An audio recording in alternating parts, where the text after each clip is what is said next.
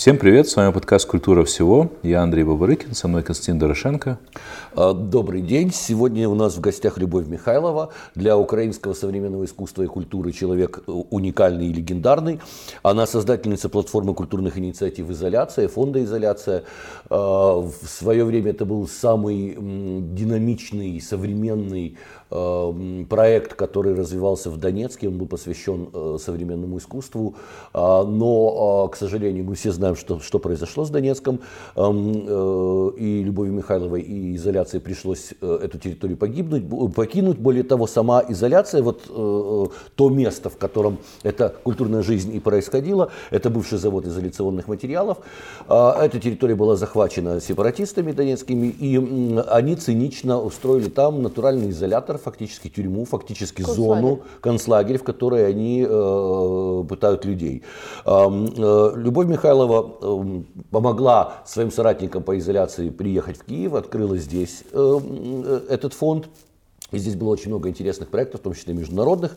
И, кроме прочего, Любовь э, является членом борда комитета э, Tate Modern э, по Восточной Европе и России.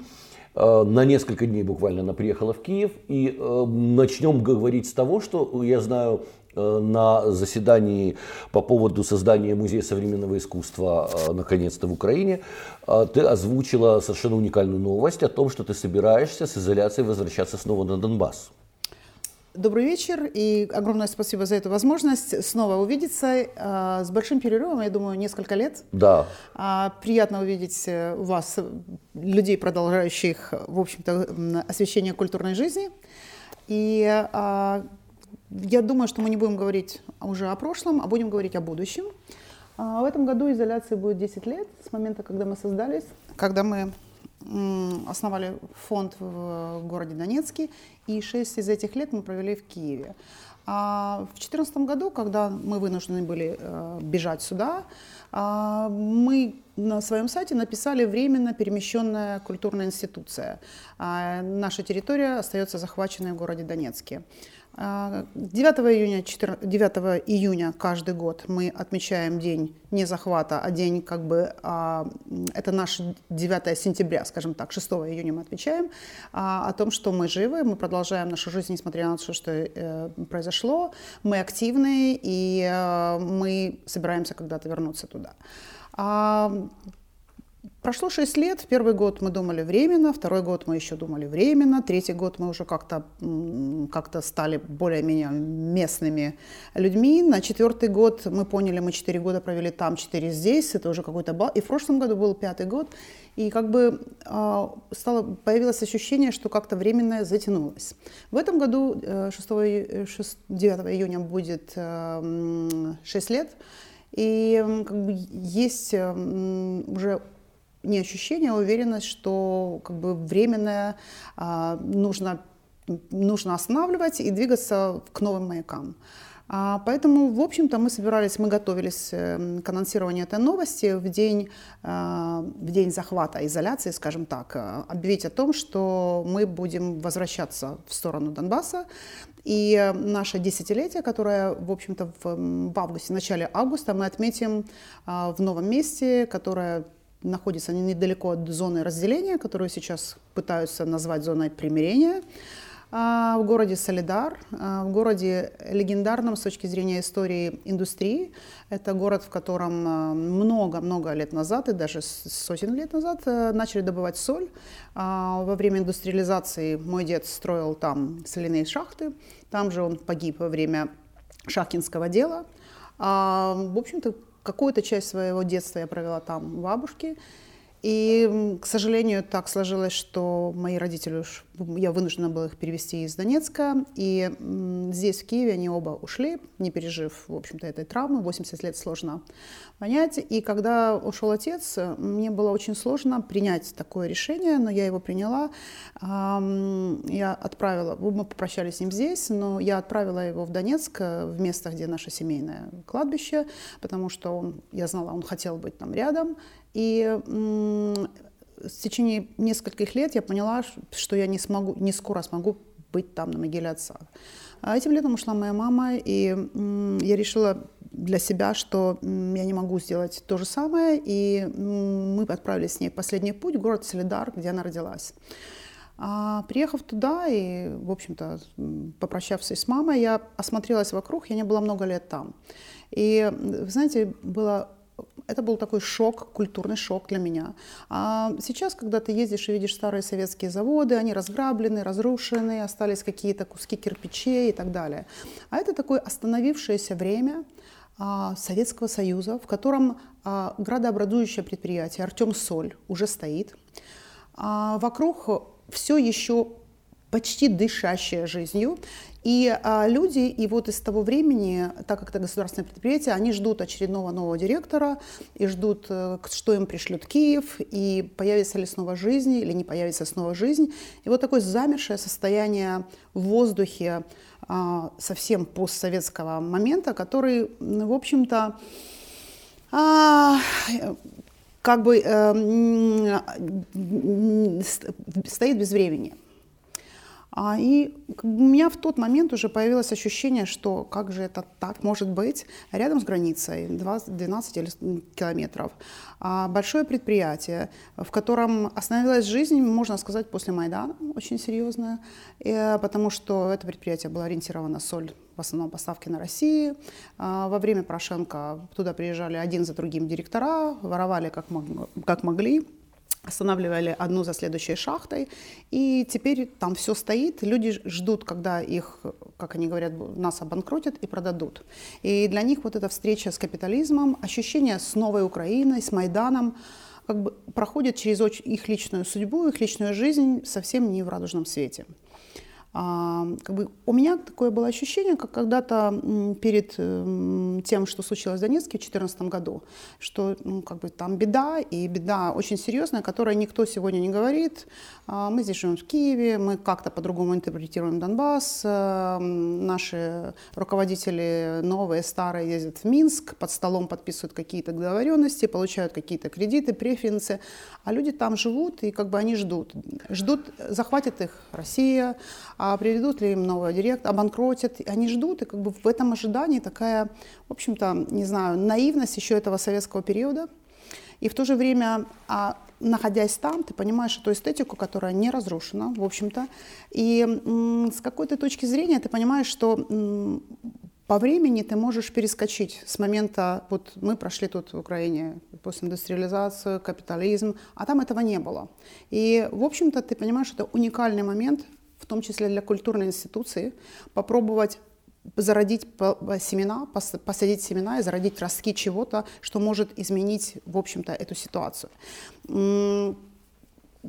Я вспомнила момент в Донецке, когда мы начинали наш проект, и все меня спрашивают, зачем ты это делаешь. Но это была другая ситуация, был цветущий Донецк. А, город рос. Город рос, но мы не были в городе рос. Мы находились на улице Светлого Пути далеко. Я, как эм, вот недавно одни из моих знакомых давали интервью, и в этом интервью я читала, меня поразило, что э, Лия Досталева, художница, она сказала, что, ой, чтобы до изоляции добраться, нужно было пройти через свору диких собак и на автобусе, который ходит раз в три часа. То есть как бы это тоже не было розовое место, но мы видели, что эксперимент с созданием культурного центра, ориентированного на изменение социальных, экономических каких-то э, ландшафта, был очень успешным. Но и это всегда очень э, долгая инвестиция. Это ведь никогда не приносит сразу результат. Я помню тоже самое начало этих всех событий. Э, помню, что кто-то говорил, что да, ну вот это такая просто очень богатая женщина, у которой свои прихоти, разные были версии. А с другой стороны, я видел, как из года в год туда подтягивалось все больше молодежи, которая не могла поверить, что у них в Донецке не нужно никуда ехать, не нужно никуда бежать, ни в Берлин, ни в Лондон, ни в Киев. Можно реально соприкоснуться с чем-то живым. Я помню фестиваль украинской литературы, да, который устроил, устроил Люк Кадерыш, буквально тогда уже тогда уже... Все стреляли в Славянске. Да, да, тогда уже мы действительно ехали через территорию, мы тогда ехали с директором э, музея Шевченко с Дмитрием Стусом, и ты же знаешь, там да. был музей, э, музей Стуса, музей, музей Василия Стуса, да. директор музея пригласил нас посмотреть, и вот мы едем в поезде, звонит этот директор музея и говорит, не приезжайте, не приезжайте в музей, потому что я не могу гарантировать вам безопасность. Здесь происходят ужасные вещи. Мы тогда еще совершенно не могли понять, насколько они ужасны и чем это все закончится. И я помню толпы людей на этом фестивале. Э, это же толпы были людей из Донецка. Это же не то, что кто-то приехал, которые прекрасно слушали чтение на украинском языке, песни на украинском языке. Казалось, там украинские, это... татарские, там были крымские татары, да, крымские... там были люди, которые потом э, возглавили литературное движение в Донецкой республике. Вот интересно, что на, на территории изоляции нам казалось, что бурлит нормальная, полноценная, современная, живая культурная жизнь. Существует диалог. А, приезжали э, писатели из Крыма, все друг с другом общались. Мы уезжаем из этого города, и буквально через несколько дней происходит то, что происходит. И тема фестиваля была «Мова и насильство». Да. То есть насколько язык может быть, э, то есть это тема, которая рас, э, была раскручена в этом регионе как э, якобы в кавычках основой конфликта русский украинский язык. И вот невероятно интересно то, что ты снова возвращаешься туда, потому что еще тогда ты говорила, что ты видишь в этом большую проблему города будто бы богатого. Там вот вам и розы, вот вам и стадион, балет, но, да балет, оперный театр прекрасный, но ничего ни слова о современной актуальной культуре, ни, ни одного слова о том, чем живет, чем живет весь мир. И вот мне кажется, что действительно это была большая проблема Донбасса, зацикленность на некой классике, как бы вот такой советских понятий того, что такое культура, и отсутствие реальной информации о современной культуре. Константин, я вас разочарую. Это не была проблема Донбасса. Это была и есть проблема Украины. Проблема центра и периферии. Если вы поедете в город Шустку, вы увидите точно такую ситуацию. И это не Донбасс, это Украина. Угу. А, это, а, ну, Донбасс, Украина. это остановленные заводы, это люди, которые едут на работу в Россию, это а, РПЦшный а, церковь или ну, да. монастырь. Это люди, которые вообще не понимающие, что происходит с Украиной. И я уверена, многие из них не разделяющие эйфорию Майдана и так далее и тому подобное, потому что это не прошло через их жизнь, это их жизнь не стала лучше, а, то есть это, это не вопрос специфически Донбасса, это вообще, вообще вопрос вопрос... региональных, развития региональных, эм, региональной э, культуры в, региона, в регионах, образования и так далее. Но сейчас, мне кажется, ситуация несколько изменилась, и мы в другом периоде времени находимся, мы пережили то, что мы пережили. Очень много сил было брошено в сторону Донбасса, мы видим, что Мариуполь, Красноармейск, как бы появилось много инициатив, туда много ездило людей, в том числе и мы, чтобы культурная жизнь каким-то образом началась. Но Сейчас у нас есть такой проект а, мобильного арт-хаба, я не знаю, мобильного арт-пространства на колесах в автобусе. То есть это такой автобус, э, который мы а, конвертировали а, в галерею или э, вечером это может превращаться в показ фильмов. И так сказать, культурного контента, который едет по малым городам и селам и, в общем-то, не везет культуру. Идея такая, что мы делаем, а, я должна сказать, что сделали мы с помощью этого американского посольства, а, потому что культура а, road trip, как это будет правильно по-русски, да, road trip, дороги, Дорожное шоу. Дорожного, типа. не шоу, road trip, а, это а, Америка большая, поездка. там люди любят ехать на машине через Америку, да, и вот эта культура езды, проезда через страну ага. на автомобиле, вот э, американцы поддержали нашу идею, дали нам деньги купить автобус, переделать. Алевтина Кахидзе сделала дизайн автобуса в виде, в общем-то, небольших простых рисунков и месседжей для людей, которые приедут, э, которые будут смотреть, а, которые будут участвовать. И идея такая о том, что мы делаем open call, и люди из малых городов, которых даже не районные центры, ты можешь быть индивидуальным человеком, можешь маленькое НГО быть, можешь быть мини-музей, музей, кто угодно. Ты подаешь заявку, и к этой заявке а, ты приглашаешь нас, с автобусом к ним, но условие такое, что 50% программы вы должны обеспечить своей встречающей стороной. То есть это не а, белые люди приехали аборигенов угу. оккультуривать, угу. это вот такой контакт э, э, дорожный. Получается. И мы вписываем в свой летний м, сезон, в котором там до м, 80 поездок мы делаем, мы вписываем в программы, то есть это не Восток и только, это и Запад, и Север. Мы вписываем в программу, и мы едем от места к месту, а, у нас есть программа в рамках программах есть и детские, э, то есть э, детские события, взрослые, показ фильмов, видео, музыка. То есть это абсолютно мобильная культурная, скажем, клуб. Да, очень живая инициатива. Я много слышал о ней. Но ты знаешь, что это еще немножко напоминает советские гид-поезда, между прочим. Да, такое было.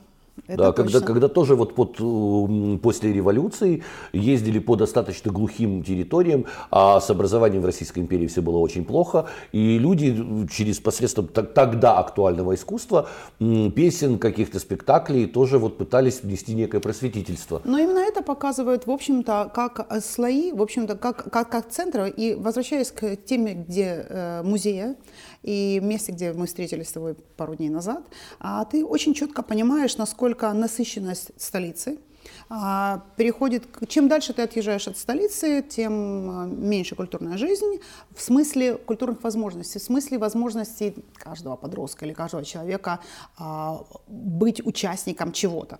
И чем дальше едешь ты в глубинку, всего меньше, меньше, меньше, и как бы ты понимаешь эту проблему дисбаланса в стране и эм, образовательного, культурного и так далее. И ты понимаешь, Просто опас... просветительского. просветительского. Просто просветительского, потому что когда мы говорим о том, что Львов культурная столица Украины, да. и узнаем, что когда прилетает самолет с эвакуированными украинцами из Уханя, во Львове устраивают молебен для того, чтобы самолет не приземлился там в аэропорту, и когда самолет действительно не приземляется, исполняют гимн Украины, то о какой цивилизованности того же Львова мы можем говорить, если люди просто испугавшись эм, эпидемии, э, готовы все, что что угодно сделать, чтобы не, не принять своих соотечественников. Это ну, Львов, это знаю. не глухое Может, село, это понимаешь? инстинкт самосохранения какой-то. Я не знаю, мне сложно судить нам кого-то, но я хочу сказать, что это а когда мы выбирали... не цивилизованно. Вот возможно, и все. И, но, возможно, в эпоху страха и нагнетания страха люди ведут себя так. Как бы, и э, уровень культуры, конечно, это а, не уровень какой-то там а, христианской. А, это, это разные вещи. И когда мы выбирали город, возвращаясь, и когда мы выбирали место, то есть это интуитивное место было, связанное там с моим приездом туда и пониманием, что это одно из тех мест, куда ни гранты не дошли, ни Министерство культуры Среда, не дошло.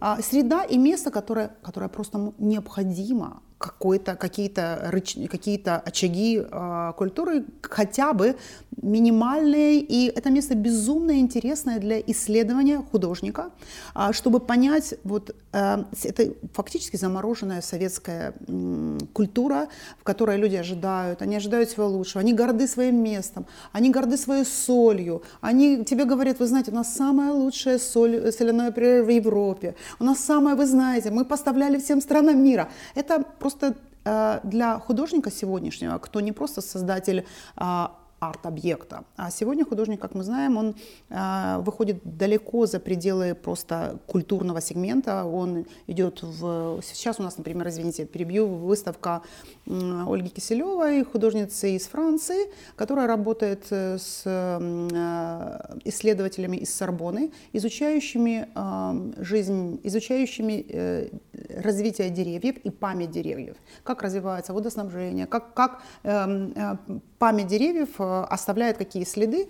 Э, таким образом, она исследовала деревья Бабьем Яре, и фактически, э, фактически это database, эту дату, она визуализировала таким образом, что, в общем-то, ты понимаешь, э, то есть эту трагедию она пропустила через, э, как художник, оформила в виде сегодня понятных данных, а, который сегодняшнему молодому человеку говорит, о чем это и почему это.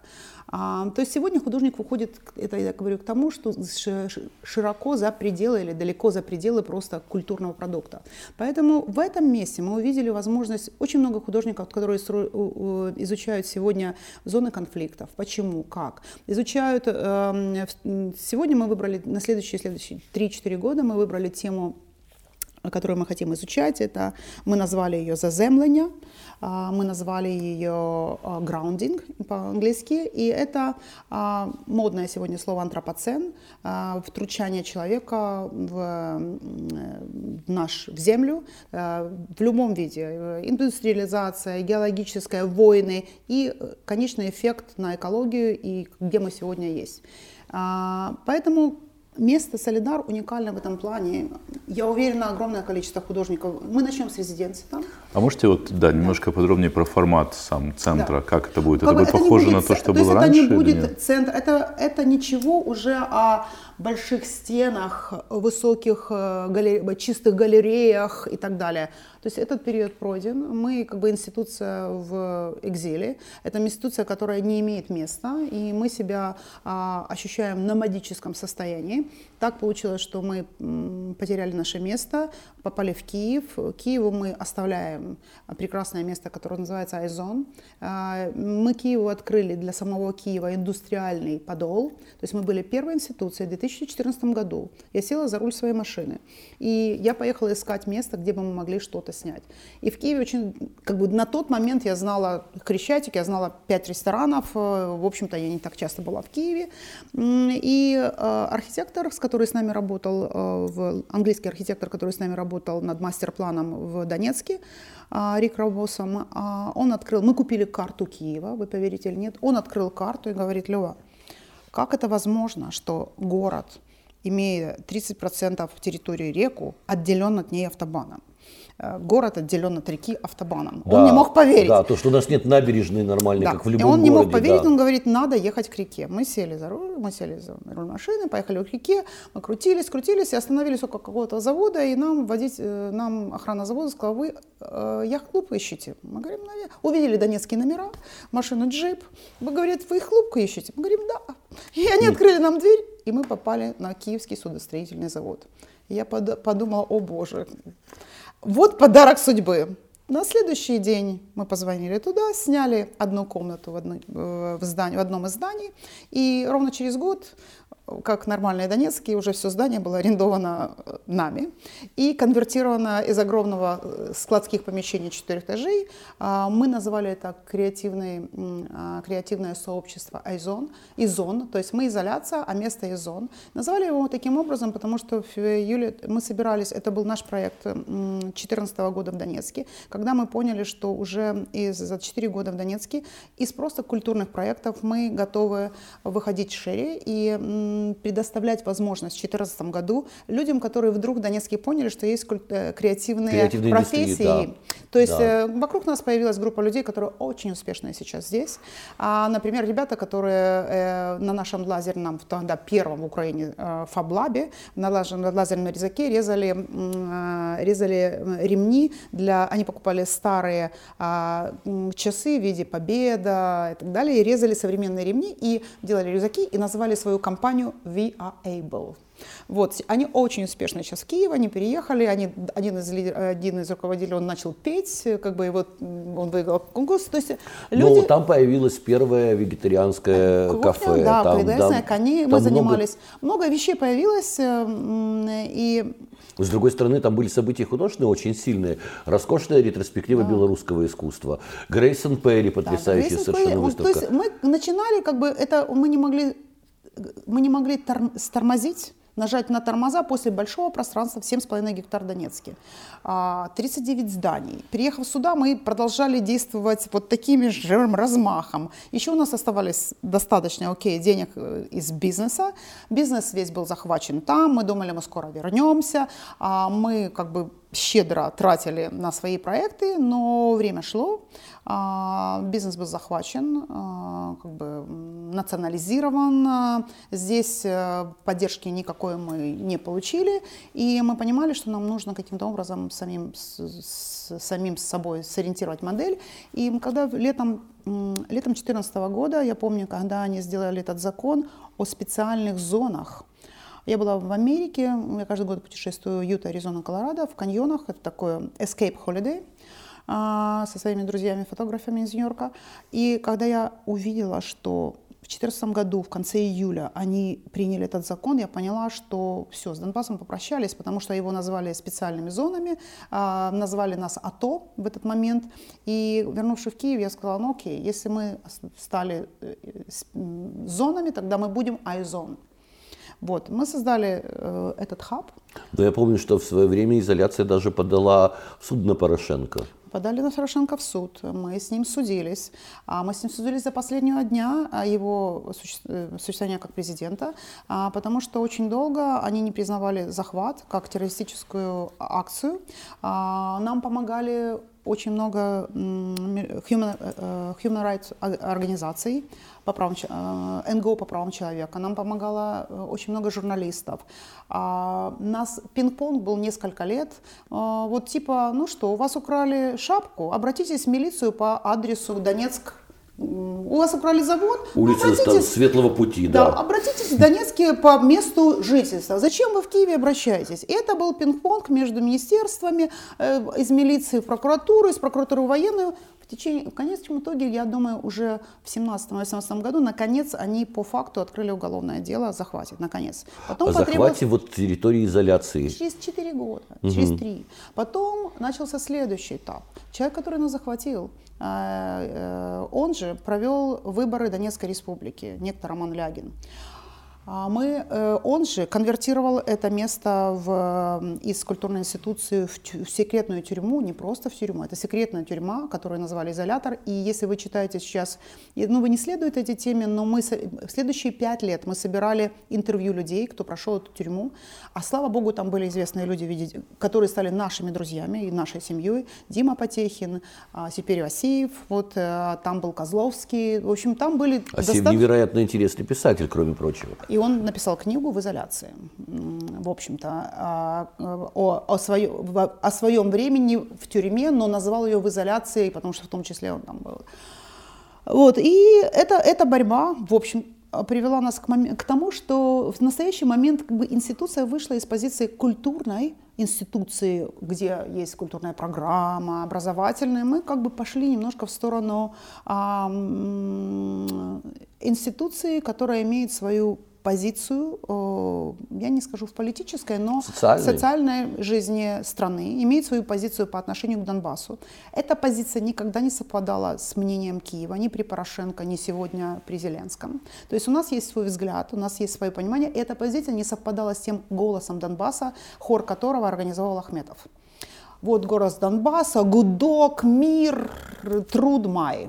Угу. И сейчас это вот э, жоп, организует, это, э, это партия за жизнь, мы ее называем, э, как это называется, оппози жизнь, оппозиционный блок, мы коротко называем ЖОП. Угу. Поэтому а, как бы изоляция имела свое... ОПЗЖ, да. Ну, как бы, да.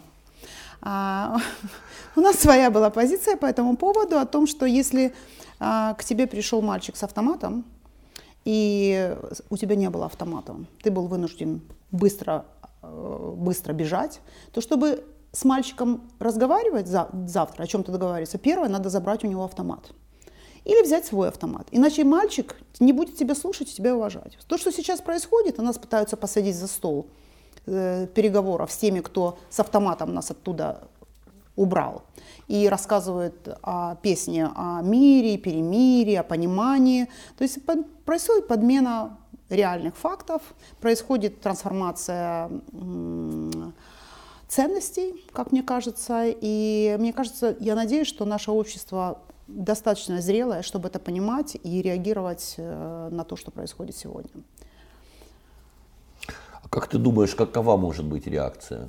А какова может быть реакция? Я думаю, что в стране уже достаточно людей, которые прошли, не только людей из Донбасса, но людей, которые прошли войну, которые потеряли близких, людей, которые понимают э, реалии политических игр, я не знаю, насколько люди готовы Майдан или не Майдан, но, есть, но неприятие этого на сегодня, а, я думаю, будет достаточно большим. Понятно, что, вы знаете, был очень интересный момент. Э, я живу в Лондоне, и там участвую достаточно активно в жизни, в культурной жизни, наблюдаю, как одновременно а, рус, русская пропаганда в культуре действует очень разумно, используя культурный элемент. И дружу со всеми институциями и со всеми инициативами, которые от Украины, в общем-то. Там есть эм, католический институт, который имеет тоже украинский институт. Это Украинский католический университет во Львове, Во да? Львове, но они, там называется Украинский институт. Есть Марина Позити, прекрасный бывший журналист BBC. А, они делают такую культурную просветительскую работу о современной Украине. Они туда приезжают, э, в общем, они организуют события. Они назвали себя раньше, чем наш Украинский институт. И в рамках э, в рамках каких-то событий они пригласили меня в Четом Хаус. В этом году перед нормандской встречей Четом Хаус это очень реномированная организация, которая изучает а, политическую ситуацию различных стран. Этот день был посвящен Украине. А, были ситуации в Украине, реформам, а, новый президент, что произошло.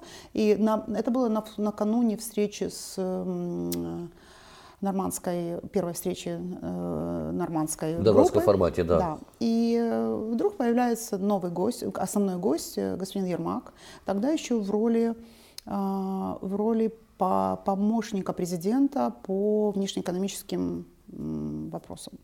И на сцене директор, то есть открывается это мероприятие, много журналистов, бизнесменов, и директор, я вижу его первый раз, а, директор э, Четом Хауса ведет диалог с ним, задает вопросы и ответы. Первое, что мне неприятно поразило, что советник президента по внешнеэкономическим вопросам вообще не владеет языком или английским языком или как бы не хочет говорить на нем. Окей, и дальше начинаются вопросы. И на первый заданный вопрос а, о чем-то, а, диал, а, монолог на 20 минут, начинающийся, как сказал герой из моего нового фильма, и монолог о своем новом фильме. В конце этого монолога а, текст такого плана. Ну, знаете, я, в общем-то, должен был бы быть на следующей неделе на Берлинском биеннале, представляя мой фильм. А, ну, вот тут нормандская встреча, и поэтому, сори, я на Берлинской биеннале за нее не попал. Люди, сидящие со мной рядом, политологи, журналисты, как бы э, смотря, я, смотря на меня э, с глазами «what is it?», как бы и дальше происходит э, разговор о том, что будет, как это, как будет, как Украина, и все вопросы вот в таком плане, как сказал герой моего фильма, как бы из кино. И в конце а, он сказал, вы знаете, я вам расскажу секрет, который знаете только вы. Но с вчерашнего дня знает его вся Украина. А это было три месяца назад. Вы знаете, мы придумали модель, как провести выборы в Донбассе. И рассказывается сюжет, который я оцениваю точно так, как фильм, который... То есть будет... Э, у них в голове уже есть сценарий фильма который нам герой потом этого фильма расскажет как-то. И в рамках этого фильма, сценария, рассказывается такой прекрасный сюжет. Вы знаете, да, мы не будем говорить, мы не посядем за стол с боевиками, но мы придумали модель. Три человека из Донецка, из, Донб... из каждого региона Донбасса, три человека с оккупированной территории, три со свободной, три с оккупированной, три со... Представители народа выберутся и создадут комитет из 18 человек. Из него выберут 9, 9, 6, 2, 3.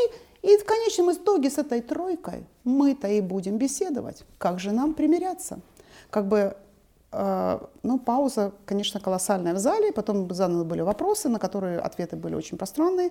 И сегодня, вчера, когда я пришла домой и прочитала эту новость о том, что вот будут переговоры с представителями, я поняла, что э, как бы сценарий есть, мы по нему едем. И когда задавали вопрос, а как вы проведете выборы, как вы законтролируете границу? Да, мы на один день возьмем контроль э, с теми, а как будете с той милицией на месте? Мы их возьмем под контроль, мы с ними вместе будем контролировать. То есть, как я понимаю, в стране готовится сценарий, и, возможно, нам покажут эту картинку и кино, как проведутся выборы и как, э, в общем-то, будет интегрироваться, будет возвращен, в кавычках, Донбасс к нам. Я надеюсь, что этого не случится. Я надеюсь, что в стране достаточно трезвых людей. Я надеюсь, что... В общем, я надеюсь. Ну, а предположим, если бы создавалась какая-то такая действительно серьезная структура для переговоров, где э, пригласили бы людей, которые действительно понимают, что такое Донбасс и, и какие там происходят события, и тебе бы предложили принять участие в таких переговорах. Я с удовольствием бы принял участие в таких переговорах, но как бы показывает, как показывает опыт, а, у нас достаточно, то есть ты можешь быть кем-то со своим мнением, но а, у нас достаточно think tanks, как бы а, у нас достаточно людей, экспер, экспертно знающих ситуацию, как бы ты можешь выражать свое мнение, может, мы достаточно, может быть, личностно заинтересованы, эмоционально вовлеченные в это. Но на сегодня, мне кажется, исторически прошел такой временной участок, когда слишком людям, которые потеряли свою родину там, людям, которые потеряли жизни близких там, люди, которые потеряли потеряли бизнес, потеряли квартиру и так далее. Даже э, нам достаточно сложно реагировать э, неэмоционально. На... Поэтому, так как мы не можем ничего сделать, мне кажется, самое лучшее сделать к сожалению, заморозить конфликт. Это в интересах России сейчас пихнуть нам назад и так далее. Заморозить конфликт, как сделали его в свое время Альзас или Лотаринги. И на карте Франции сто лет был Альзас и Лотаринги были заштрихованы и написано, что оккупированы Германией, временно оккупированы Германией. То есть нам надо и через сто лет, когда мои внуки не будут уже так личностно вспоминать в этом месте, возможно, будет другая историческая ситуация, политическая ситуация. А через это время, может быть, вернуться э, к этому вопросу. Я не говорю, что это 100 лет, это может быть меньше, но на сегодняшний момент мы видим, что инструмента нет. А, от одних минских переговоров к другим подписываются договора, которые неизвестны ни обществу, а, неизвестны, то есть мы не знаем до конца, что у них подписано, какие обязательства взяты, и когда мы узнаем, мы понимаем, что каждый новый, новый документ – это следующий шаг поражения. Если вернуться к разговору про ваш новый центр, который вы планируете открыть, правильно ли я понимаю, что его деятельность будет э, проходить в формате вот таких региональных просветительских инициатив? То есть это уже не будет такие вот какие-то выставки. Да, это очень правильно. И мы уже, отказ... мы уже с прошлого года отказались от выставок здесь, а, когда мы поняли, что выставки это очень труд... Э, материалозатратно, трудозатратно. А на выставки мало, ну, люди ходят, но выставки со специфическим контекст... контентом, который делаем мы, с которым мы как бы к которому мы тяготеем, нам интересно. То есть э, мы видим, что появилось много галерей, появилось много новых центров в Киеве. То есть это, этого продукта стало достаточно, мне кажется, здесь, в Киеве. Я не могу сказать про качество, но очень много качественных выставок в Национальном музее, в Арсенале проходит. То есть а, мы уже года два как отказались от ярких выставок. Угу от выставок и а, развернули свою деятельность в сторону исследовательской, в сторону э, в сторону обмена а, художниками, обмена ресерчерами а, с Западом, интеграции в культурные центры и хабы, а, в сторону обмена опытом с молодыми инициативами на местах. То есть фактически это будет э, существовать, это не будет арт-центр в таком нашем понимании арт-центра, это будет место, которое будет инициировать импульсивно пока и проекты, э, и производить контент, который может быть интересный обществу. А, контент о войне, о мире, о конфликте, о индустриализации, о замершей жизни. А, мне кажется, это то, чего не хватает сегодня реально. То есть о Донбассе так много людей пишут и говорят, так много людей получают гранты. Я думаю, это большая-большая проблема а, того, что вдруг накатом пошло количество грантов, количество ну, с первоначально это даже выглядело несколько неприлично, когда тема Первый... Донбасса стала модной, и тут появляются выставки людей, которые там и, и были-то два дня на этом Донбассе, это, понимаешь? Это... Вдруг оказалось, что любой человек в Украине может взять и высказаться о Донбассе. Кто-то приезжает на пять дней, снимает какие-то разрушенные кадры, тут же делает из этого Я презентацию. Согласна. Это было просто очень странно. Не, ну Костя, это просто... нормальная история, как в Южном Судане, я думаю, то же самое происходит. Но она невероятно поверхностная. Мы можем назвать это нормальным с точки зрения вообще желания человека среагировать. Ну, я к тому, что это не уникальная история для Донбасса. Ну и как бы, мне кажется, это накатывает на Украине, люди устали. То есть слушать все время эту донбасскую тему, как бы донбасскую симфонию или какофонию, но люди устали об этом. А, об этом как о специальном. Там нет ничего специального. Это, это общая тема а, индустриальных моногородов. И общая тема а, от отсутствия элементарных культурных институций, отсутствия элементарного образования в этом плане. Это общая беда того времени и 20 лет или 25 лет э, независимости Украины, которая не инвестировала в культурный капитал. И, то есть это могло произойти где угодно и как угодно, поблизости, в близости к любой границе России. Естественно, при помощи, к сожалению, нашего соседа.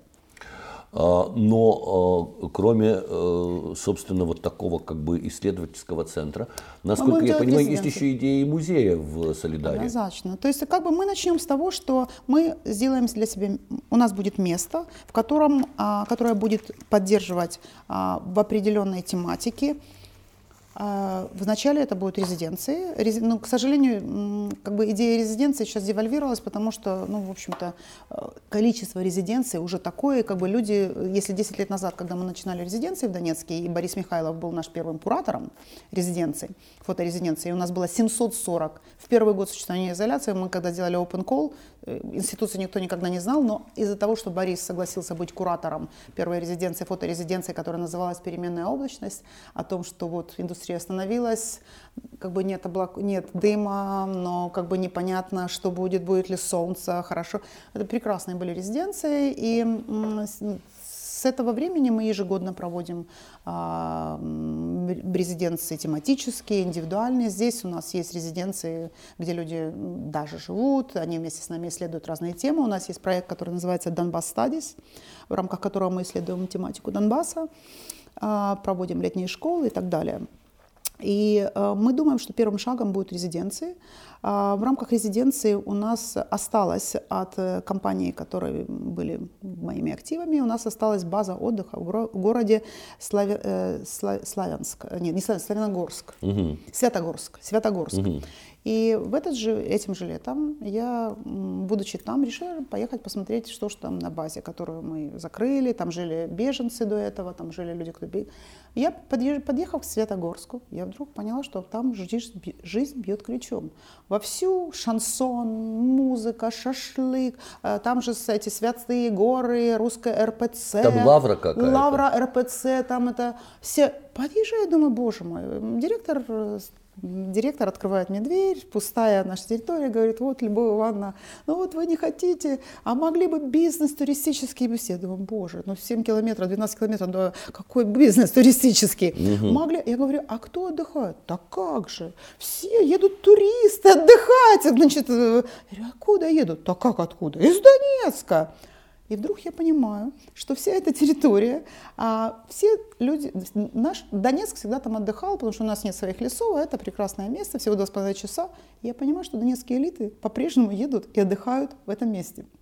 И вместе с собой несут, вот они платят, они заказывают, а этот народ без денег, без работы, без перспективы, как бы, смотря в сторону Украины, перспективы он не видит, а в сторону ДНР как-то лучше. Вот такие люди приезжают, такие деньги, такую музыку, и бизнес им приносят. Я, честно говоря, э, немножко это слово, я не говорю хорошо по-украински, но слово «жах» я знаю. Вот, и как бы жах несколько меня ну, накрыл, посетил, да, накрыл. От того, что на самом деле, как бы, а де-факто, это уже даже не серая зона, это зона вот такого влияния, а, того, что происходит там, и оно совершенно на бытовом уровне происходит, и люди фактически готовы к следующей экспансии, как бы они готовы. Поэтому мне показалось, что если бы там появилась институция, которая имела опыт, как мы, а, возрождения индустриальных мест, работы с местной комьюнити, то есть не оккультуривать людей, потому что а, в такие регионы ты не можешь прийти, не можешь э, прийти с я не знаю, с, с кем-то и сказать, люди, это contemporary art, вот любите это. Ты не можешь взять лидеров мировых и сказать, вот нет, ты должен прийти туда с простыми инструментами, ты должен вовлекать людей, ты должен с людьми исследовать, ты должен с людьми вместе работать, и медленно они будут открывать э, своей души и открывать, выходить из коробочки этой советской, и медленно ты, процесс этот будет меняться. Это вопрос диалога, совершенно верно. Это то, что не получилось у наших ребят, которые пытались сделать реформу в Кмытовском музее.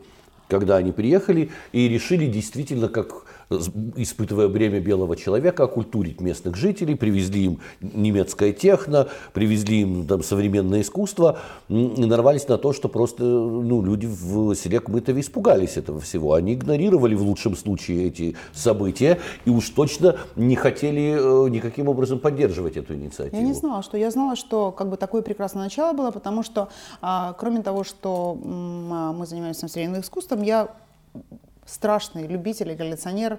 А, из украинского искусства я собираю только соцреализм.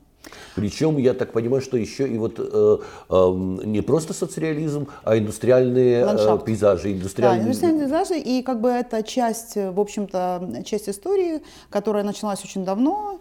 И э, история, которая, в общем-то, вывела на меня на современное искусство, благодаря тому, что, собирая это искусство э, во время развала индустрии и работая с коксохимами, шахтами, медкомбинатами, а, будучи женщиной в мужском серьезном бизнесе.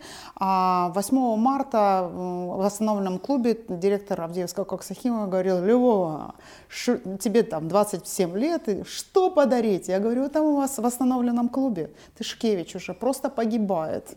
Угу. Ну, можно нам коллекцию? Какой вопрос? Галя, говорил он своей секретарше, Тышкевича Несите, заверните. Ага. Вот, и как бы таким образом, ну, это образом, но когда погибало это все, и когда не было света, электричества и так далее, непонятно на кого на балансе, а, я начала это собирать, когда-то покупать, кто-то дарил. И на каком-то этапе я встретилась с Людмилой Березницкой, э, у которой была галерея Суварт. И я поняла, что этот человек собирает это тоже, и у нее огромная-огромная коллекция. С этого времени, я думаю, началась наша дружба, которая много-много лет э, имела разные э, плоды. И я скажу, э, что на каком-то этапе именно Людмила э, повернула мой интерес, мой взгляд в сторону современного искусства. А, я всегда говорила, Алена, как ты, вот, Людмила, как ты всегда такая, такая, такой молодой, как ты держишься в такой форме? Она говорила, собирай современное искусство, будешь молодой всегда. А на каком-то этапе Людмила предложила мне, а, мне и Багрию, а, одному из своих коллекционеров, таким образом была создана книга, если вы помните, прекрасная книга да. а, а, от а, Від червоного синя... до помаранчевого. Помаранчевого, да до синя, и а, в которой многие коллекционеры показали свои работы, в том числе э, были там и работы из моей коллекции. И потом, благодаря Людмиле, я стала, я стала одним из э, со, соучастников фонда «Эйдас».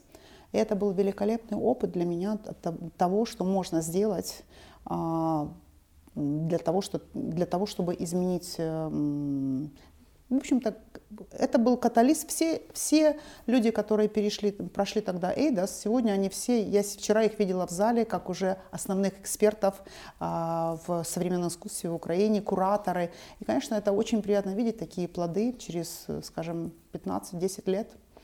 И огромное спасибо Людмиле.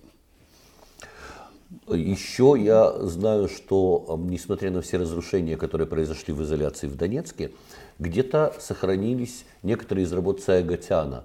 Э, с акции Цаягатяна фактически начиналась э, мировая э, история твоей донецкой изоляции. Мировая история, ну да, ну, можно так сказать. что он мировая да. звезда, да, это, это действительно была заявка, которая была услышана во всем мире. Это да. очень не локальная история. Это работы, которые из пороха делались, да? И там было, два, две, там было две инсталляции. Вообще сама, сам проект назывался «1040 метров под землей». И я человек, который вырос и родился, и вырос, и студировал свой бизнес в Донбассе, я никогда не была в шахте. Потому что как-то, ну, мне не хотелось в эту шахту. Ты знал, что такое шахтерский труд, ты знал все песни, знал, ты работал в коксохимии, как бы, но в шахте я не была. И когда приехал Цай, когда мы его пригласили, он согласился, как бы, э, и он приехал, он сказал так, хочу на шахту соляную и на шахту э, угольную. И тогда мы думали, как пройти. Это была отдельная история. Янукович запретил посещать сейчас шахты иностранцам после того, как немцы сняли фильм про труд э, в шахтах. В общем, это было сложно, но один из директоров шахт согласился, и мы пошли в эту шахту, спустились. И это был реально опыт, который вообще поменял мое отношение к людям, которые работают там, и вообще к этому труду, и к этой индустрии.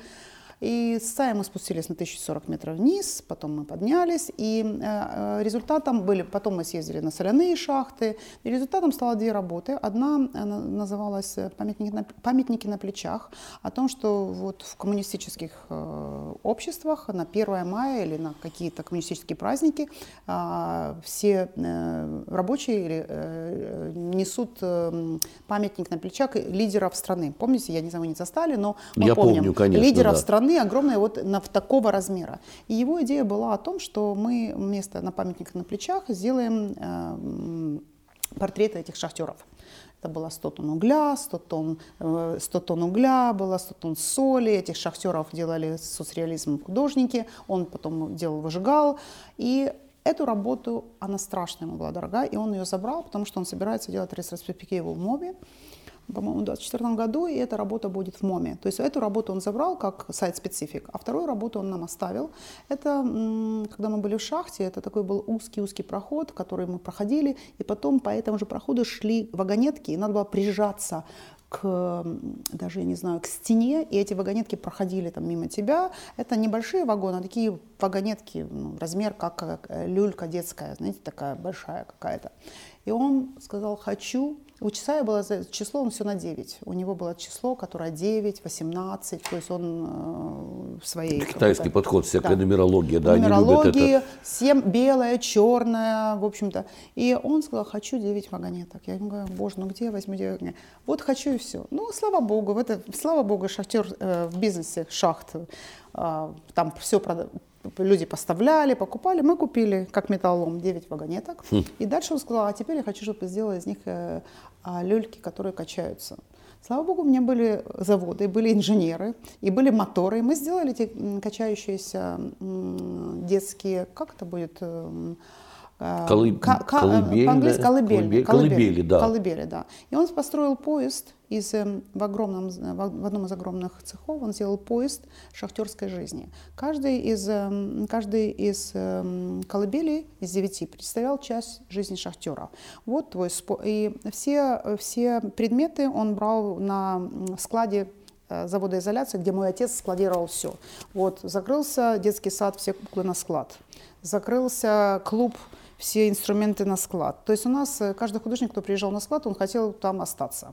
Представляю, это, да. я бы тоже захотел. Это невероятно В результате интересно. получился поиск, который состоялся из жизни художника, из жизни шахтера. Вот его детство, вот его э, труд, вот его отдых. И в конце крест, вот э, это церковь, он имел в виду. Но ну, это был поиск, который шел в никуда. И, в общем-то, как бы очень символично конечно, он так и пришел никуда. Когда все случились эти события, завод стали резать на металлолом, и нам удалось с теми людьми, которые резали на металлолом, еще раз как металлолом, то есть мы купили раз как металлолом, еще раз купить как металлолом. Вот эти люльки. Люльки, потому что они не оценивались как арт-объект. То есть я не боюсь даже думать о цене а, этого арт-объекта. А наполнение любо, лю, лю, люлек этих? Э, наполнение люлек это качающиеся люльки. Вверху а, были а, скрины, мы делали как, как на люльке, знаете, когда тебя покрывает. И на них было видео а, из фильмов, видео. То есть это такая была инсталляция, которая которая, и с нее свисали, с этого свисают, например, орудия труда, с этого спортивные элементы. То есть они из советских, и все это под музыку Кобзаря, которого он сделал как здесь в каком-то парке. Такой грустный, Записал печальный музыкой. Да. Все это под эту грустную музыку, это все происходило, эти поезд никуда. Как бы, и он качался и скрипел. И мы у тех ребят, которые резали и откупали, продавали, мои люди купили еще раз и перевезли недалеко от завода на заброшенный какой-то склад. До сих пор мы этим людям передаем деньги, и они нам шлют фотографии, якобы, что эти люльки там где-то стоят. В общем, я думаю, что когда-нибудь после освобождения Донбасса а, мы, если найдем эти люльки и восстановим, это, конечно, будет уникальный арт-объект. Да, ну, посмотрим. С колоссальной историей. Будем надеяться, что эти люди нас не слушают, чтобы они не, не запросили в 10 раз больше денег после такого откровения. Потому что все уничтожалось как металлолом, и все, вся оценка была этих арт-объектов как металлолом. То есть и даже, только... и даже труба, и даже вот эта э, взорванная а, помада, которую взорвали, они сняли и повесили в YouTube. Да, а нужно напомнить, что там на, на, на огромную- Бурена, да. А, нет, это, это Бурена порезали, там, потому на, что на тоже высокую металл. трубу, э, на ней была инсталляция в виде, в виде помады. Это э, Это, это был Мартин, такой, а, такой французский художник м, африканского происхождения, а, Паскаль Мартин Таю. А, Когда он приехал, они приехали в феврале Донецк. Это грустное зрелище, холодно, серо, сыро, черно. И как бы мы рассказали им историю, как Донецк восстанавливался женщинами, как в шахтах работали после войны женщины. Вообще, как он вытянул был вот эта история о мужчинах, шахтерах, как бы это о силе, это, не, это неправда. Что этот, это, это место было много раз вытянуто женщина на женских плечах. И потом он посмотрел вокруг, посмотрел на красивую женщину вокруг. В общем, он сказал, вы знаете, что он зашел на наш террикон и сказал, Донецк, wake up and make up как бы чуть-чуть, э, как бы поинтерпретировал по-своему. Он говорит, давай поставим здесь... э, памятник женственности, памятник женщине. женщин, да. но многие считали, что нет. Сами, некоторые люди считали, что это, не будем говорить плохо, это док, ну, как бы, э, это мужской или женский символ, был большой спор. Например, моя дочь, э, кто представляет интеллектуальный винг, она говорила, это мой позор.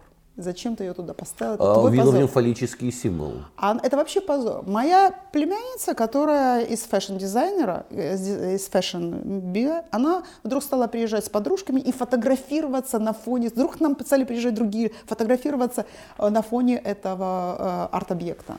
Э, В конечном итоге, когда они взорвали, они, там не было никакой политической подоплеки. Они почти когда они порезали весь завод металлолом и сдали на бутылку или на что-то там, они посмотрели наверх подумали, вот сколько в ней тонн? Она там 12 метров высотой, да? Сколько посчитали, да, да, взорвем эту трубу. И как раз вот так, это все банально было. Но я думаю, это не от, это опять же от необразованности, от отсутствия а, в свое время, то есть эти все люди, я к ним отношусь более, как бы не уже на сегодняшнем этапе. Я понимаю, что все могло бы по-другому, если бы 25 лет независимости Украины, а эта э, страна делала что-то для э, вот таких забытых Богом и остановленных э, мест, где индустрию остановили, культура э, когда-то умерла, э, школы умерли, а люди остались. Собственно, вообще ценность культурного продукта, мы неоднократно здесь в нашей программе об этом вспоминаем, фактически после обретения Украины независимости ценность культурного продукта обнулилась, к сожалению. Ни, один, ни одно правительство, ни один президент по-настоящему культуру не ценили. Ну, может быть, немного Ющенко как-то по-своему, и Порошенко уже, когда это было достаточно поздно. Но по сути э, граждане Украины потеряли понимание того, что культура на самом деле ценна. Потому у нас проблемы с коллекционированием искусства. У нас очень много, потому что для э, простого человека э, он не может понять, а почему эта картина ценная, что в ней ценного такого. Вот реально это, это, это колоссальная катастрофа, отсутствие просвещения, отсутствие понимания вообще на, на государственном уровне о том, что культура действительно имеет ценность. Однажды мне пришлось присутствовать на одной встрече с Юлией Тимошенко, которая собрала а, представителей э, культурной среды, чтобы поговорить, это был как раз в разгар выборов, она, видимо, понимала, что у нее какие-то вот, проблемы и результаты не те, которые ей хотелось бы. И вот что же ей посоветуют люди культуры, не заангажированные, неофициальные. А, Мы там разные поднимали темы, и она сказала интересную вещь. Она сказала, вы знаете, ведь я же знаю всю историю кабинетов министров в Украине. У нас ни разу не рассматривался вопрос ни о каких льготах для культуры. У нас никогда не рассматривался вопрос ни о какой реальной поддержке культуры. Ни в одном составе правительства Украины.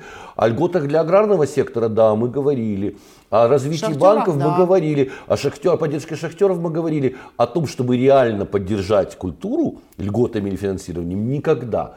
Так вот, как говорил первый президент Украины, маем это еще маем в результате, конечно. И, конечно, для этих людей никакой ценности инсталляция, скульптура, Ну, даже, картина даже, не имеет. даже не вот инсталляция, но как бы даже не говоря о объекте, а, а, об уровне понимания, образования, об уровне, об уровне оценки того, что происходит. То есть люди о самом лучшем думали о, о советском времени. Оно вызывало у них ностальгию, приятные вещи, как бы стабильном, приятном советском. Все, что произошло позже а, в, в умах этих людей, оно не укладывалось ни в какой позитив, ни в какую какую-то рамку. И, к сожалению, культурный образовательный вектор, как ты говоришь, никогда не был разработан. И я надеюсь, что сейчас как-то все это изменилось в каком-то части, хотя весь мир ушел опять далеко вперед. А, ну, может быть, э, вот сейчас это место, событие, на котором мы встретились по созданию музея, говоря о создании музея, который актуален много лет в Украине, и имеет место быть то предложение, которое мы услышали озвученное об истории искусства, в истории современного искусства в Украине. Но как бы тот проект, который мы думаем предложить, если будет такая возможность, это проект, базирующийся на э, культуре индустриальных мест. И э, моим вдохновением был и есть всегда э, так называемый музей в Эссене, называется Цольферайн. Это место, в котором э, когда-то были шахты э, Коксахима. И в 2010, 2000 го, с 2010, 2000 года, э, в общем-то, все угольная промышленность упала, и правительство Германии приняло решение остановить это. Остановив это все место, естественно, люди уезжали, э, социальная сфера падала, и они не знали, что делать. тогда было принято решение, и именно государство инвестировало. Не была не разрушена ни одна колонна, не было не разрушено ни один там, бассейн а, коксохимический, а э, вся эта, инфра... вся эта огромная территория, шахта, коксохим, медкомбинат, были конвертированы стороны, а, в культурный кластер, в котором внутри коксахим батареи у тебя происходит, например, а, опера, там, там театры. И а, в результате, через, я была там в 2010 году, когда Эссен был признан, там проводилась э, культурная столица Европы. Европы да. И это было просто для меня невероятным шоком. А, от того, что ты увидел, что как... То есть э, немцы верили уже тогда, что вот то, что произошло сейчас, коронавирус и так далее, мы не едем, что нужно создавать модели будущего будущего, где здесь у тебя а, а, органическое производство помидоров ты сам выращиваешь, здесь ты их сам перерабатываешь, есть, здесь у тебя культура рядом, ты не летишь на самолете в Париж, и ты создаешь это все на уровне комьюнити. И тогда уже было понятно, что люди стали оставаться, а, стали оставаться, потому что у них появился театр, потому что у них появилась работа, потом появились креативные компании, которые делали там дизайн, и потом это все превратилось в невероятный каталист изменения экономики этого региона. Можно ли что-то подобное сделать с Солидаром? Понимаете, как бы уровень, все можно, вопрос денег и возврата этих денег. То есть это то, о чем ты сказал. То есть э, то, что может сделать э, частная инициатива или инициатива людей, таких как э, изоляция, ты можешь этот процесс стимулировать и начать. Но для того, чтобы это приобрело вот такой уровень, by the way, вот этот это место сейчас признано ЮНЕСКО, признано э, Heritage, это как будет? Наследие. Наследием ЮНЕСКО, индустриальным наследием ЮНЕСКО. Все можно, но, как ты говоришь, это вопрос инвестиций и вопрос того подхода а, и задач, которые, которые государство может увидеть в этом. Но это может быть уникальный продукт, э, то есть это может быть центром туризма. Там, когда я была там, я всем своим друзьям, кто был в угольном бизнесе, я купила э, такой вот 10-граммовый кусочек угля за 20 евро. Я привезла одному из своих друзей, к одному из владельцев э, э, ИСД, Индустриального союза Донбасса, сказала, посмотри, вот наше будущее. Ты угли, вы угли покупаете, продаете по какой цене? За тонну сколько стоит. А вот если эти, эти 100, 10 грамм по 10 евро умножить на тонну, вот все, каждый посещало 10 миллионов туристов за сезон. И если каждый купит 10 Это грамм... Это в Эссене. Если каждый купит по 10 грамм этого угля, вот прекрасный культурный продукт. Да, э, э, но я, несомненно, желаю удачи тебе в, в этом направлении. Это очень смелый и неожиданный шаг с прекрасного, насиженного, реномированного места в Киеве, где действительно э, люди знают его, потому что это центр досуга, это не просто выставочный зал. Там и креативная индустрия, и дизайнерские сувениры, и приятная кухня, то, что было в Айзон в Киеве снова вернуться вот на эту непаханную с культурной точки зрения землю, это очень интересно, это вызов захватывающий. Я с удовольствием тоже приеду в Солидар, конечно, это невероятно интересно. Вот, и надеюсь, что до встречи в Солидаре, ну и в Киеве, конечно, тоже всегда. Встретимся в Иерусалиме. Ну да, ну, почему бы и нет. Спасибо большое. Спасибо. И до встречи, до встречи в Солидаре. В Солидаре. Да, спасибо.